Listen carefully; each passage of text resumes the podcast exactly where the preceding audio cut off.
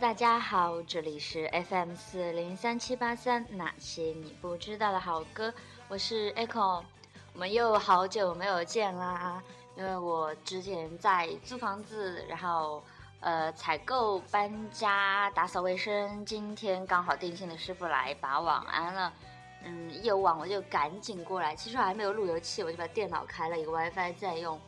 就说啊，一定要来录一个节目，我感觉好。虽然其实也没有多少天，我上一个节目是二十八号录的，但总感觉好久没有跟你们聊天或者是做什么了，嗯，所以就今天来录我的银魂的节目啦。之前也有说过，像越喜欢越熟悉的东西，就越怕做不好，所以总很忐忑。《盗墓笔记》那个专题我就做的很忐忑，这次银魂的专题也是之前想了很多次。说哎要来做银魂的专题，但是又担心自己做不好。不过我想有一个严重的问题，就是我的歌曲的存货都在家里的台式电脑上。现在拿了我三个月没用的笔记本出来，才想起来，哎，我没有存歌哎。像那个就是 A P P 上面存的歌，就刚好存了我的银魂，也只有银魂，所以就这就是事事来逼迫我一定要把这个事情做掉做好。所以我今天就来跟看过或者没看过的同学们介绍一下银魂啦。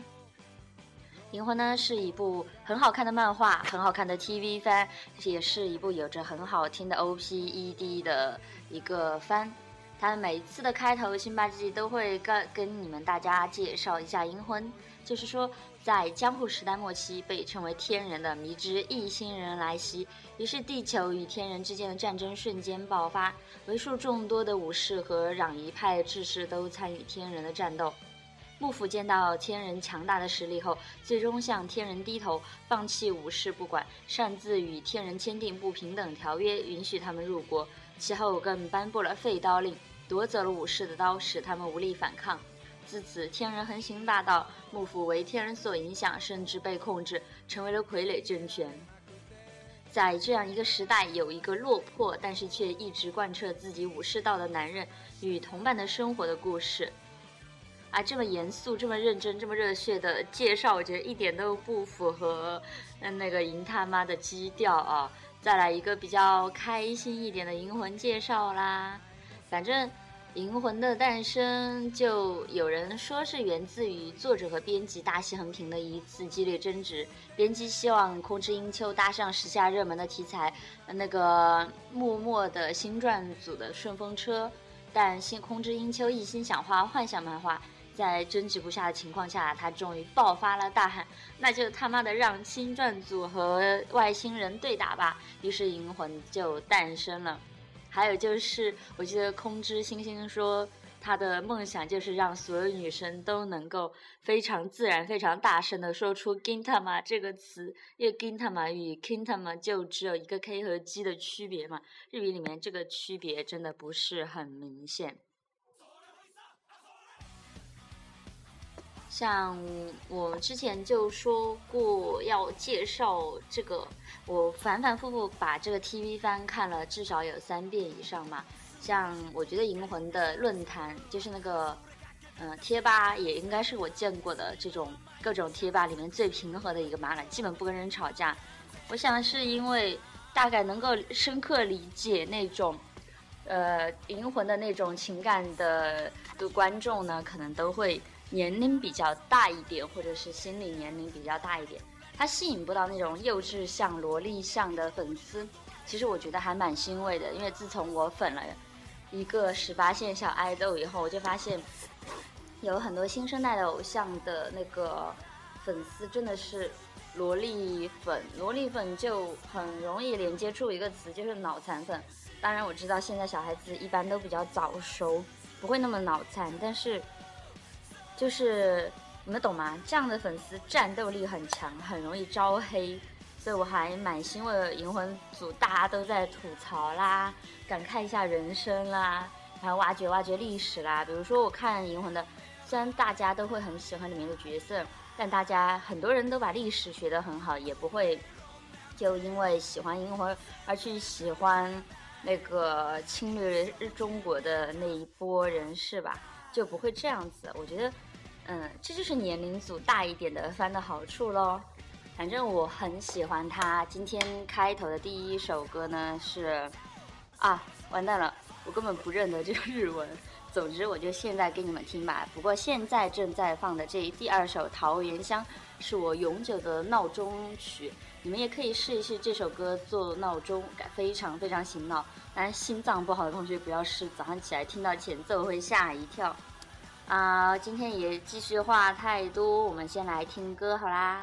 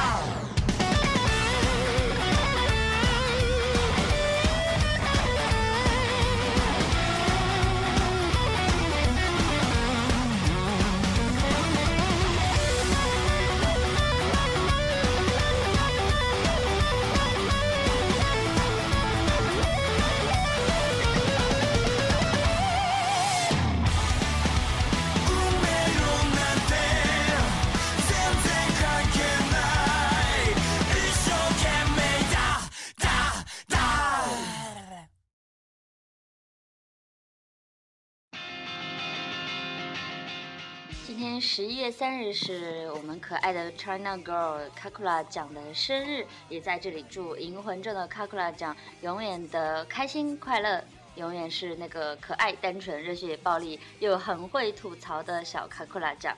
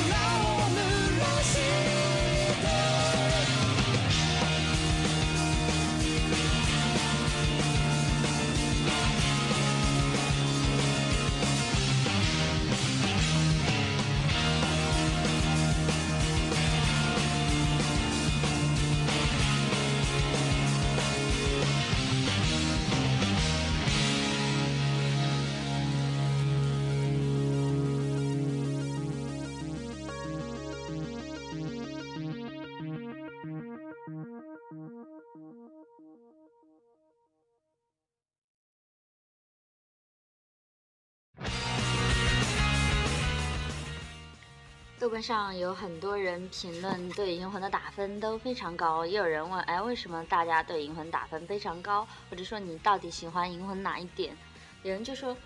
就是有时候很搞笑，有时候很无聊，有时候很热血，有时候很青春啊，就没有什么大不了的。也有人说，多年不见，《百叶叉》有一个精华影评，还是零九年的，我想他那时候的评价其实也都蛮准的，因为从。从一个武士的白夜叉，一直到万事屋的银匠的变化，蛮大的。虽然他看起来就长相不那么老，一直很帅很年轻，挖鼻孔都很帅，但是他的眼神其实还有气质，总透露着一种废柴大叔感。跟卡库拉讲在一起的时候，那种父女感、即视感真的太浓。关于他呢，他的这种变化是《回声影》里的天战圣骨，我们至今一无所知，因为他不像贵高山和新选组那样有历史人物做原型，有这种情况，我们其实可以更多的去感知、参考和对照预想。像万事屋这个影匠，看起来就像一个正统少年漫画里必不可缺的那种教练属性、吊儿郎当系、人生前辈型的配角。总是不修边幅，神情散漫，时常没精打采，心不在焉。曾经一往无前的凌厉眼神，沉淀成貌似神情莫测的一脸呆滞，并且也确实经常像个大叔似的为故事里的其他傻瓜大一子偏执狂指点人生。但是他其实还保留着一个最正统的少年漫男主角的那种特质吧，心心念念的都是恩师松阳先生。二十几岁了，还是很热血、傻瓜、顽强、执拗、爱说教、烂好人，以及小强般百折不挠、欣欣向荣的生命力，他就不能总是不能袖手旁观。虽然就是不像其他少年们那样冲动、热血，为了大义很焦躁，他也不需要在迷茫的青春中寻找自我，说起话来像个话痨，但是对自己的往事却只字不提，好像因为背负的太沉重。但当然，我们也可以认为是因为控制信心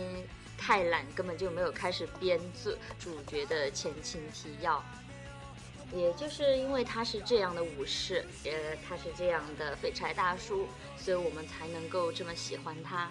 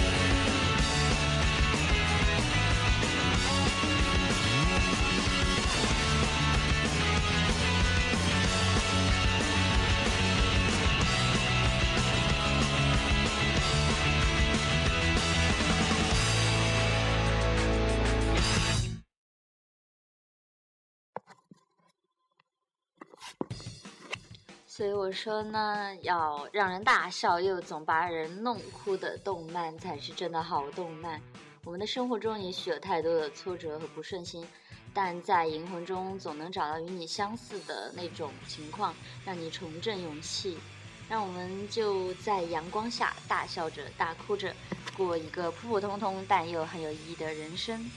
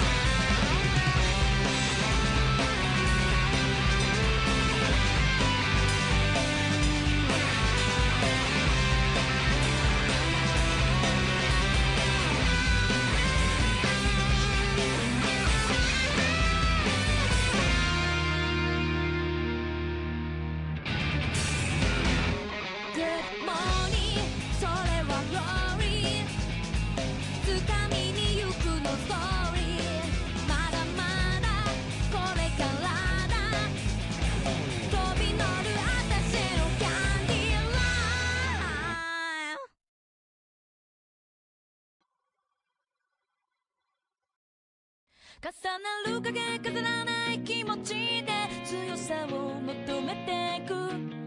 つまずいても迷っても構わない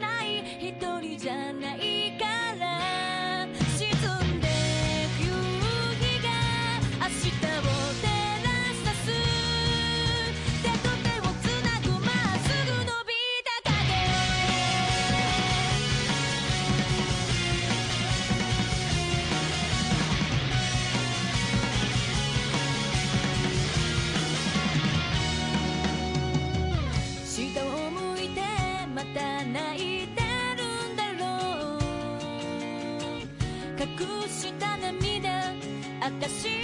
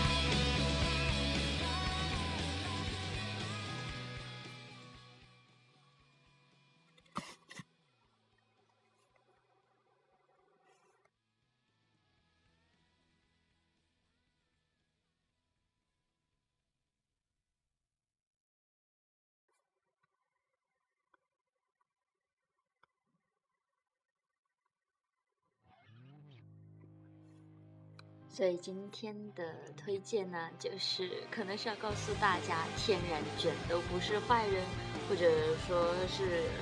挖鼻孔的，说不定都是一个帅哥 之类的。总之，这是一部非常搞笑，有时候非常无聊，然后有时候很热血，有时候又觉得很温馨的一部慢一部番。也希望你们有空的时候可以去看一看。这个其实中间你只要不是碰到像吉原篇或者是什么篇这样的长篇的，那你就可以一一集一集的看。中间的日常篇蛮好看的，比如说最感动我的，嗯，不是红樱篇，而是一个很小很小的番，就只有一一番的一半的时间，就是说。就是那一期一开始，万事屋三人因为天气不好在吐槽，然后卡库朗讲看到别的女孩子打着漂亮的伞很羡慕，却没有说出来，于是金嫂和辛巴吉就给他买了一把小花伞。接下来不管是小雨大雨还是暴风雨，卡库拉讲就会很开心的撑着这把伞到处跑，直到伞坏掉。他又不愿意让那两个人知道，于是把自己手上搞得满是创可贴，修好了伞，又高高兴兴地出去了。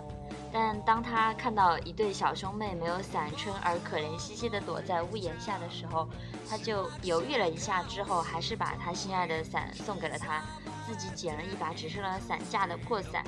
街上的行人都在嘲笑卡库拉讲，但他仍旧很嗯能快乐地走着。在便利店门口，他遇到了 Ginsa 和辛巴吉。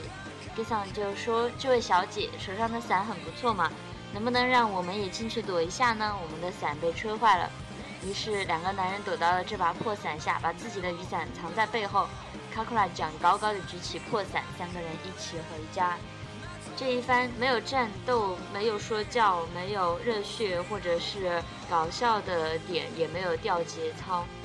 就是一部很平平常常、普普通通的生活日常。但反而是这一种很普通的生活日常点滴，更能打动人心。因为不论是对经历过战争残酷的，呃，金桑，还是对要一心想要恢复道场的辛巴吉，或者说身为一个战斗力非常彪悍的种族的卡库拉讲，他们需要的也许不是那种战斗或热血或者别人的夸赞，而是这种简简单单的小幸福。始まってそして未来が生まれ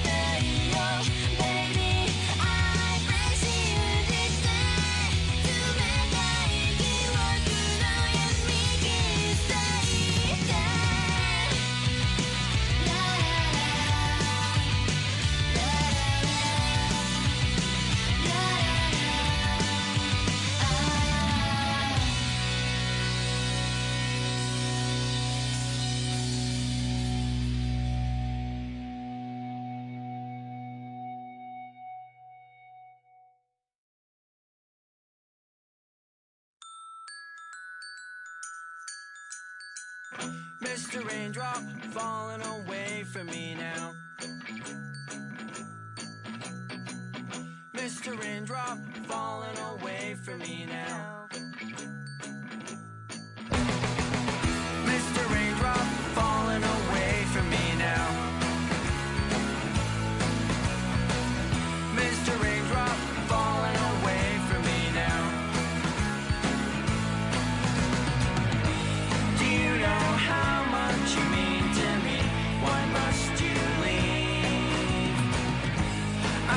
just found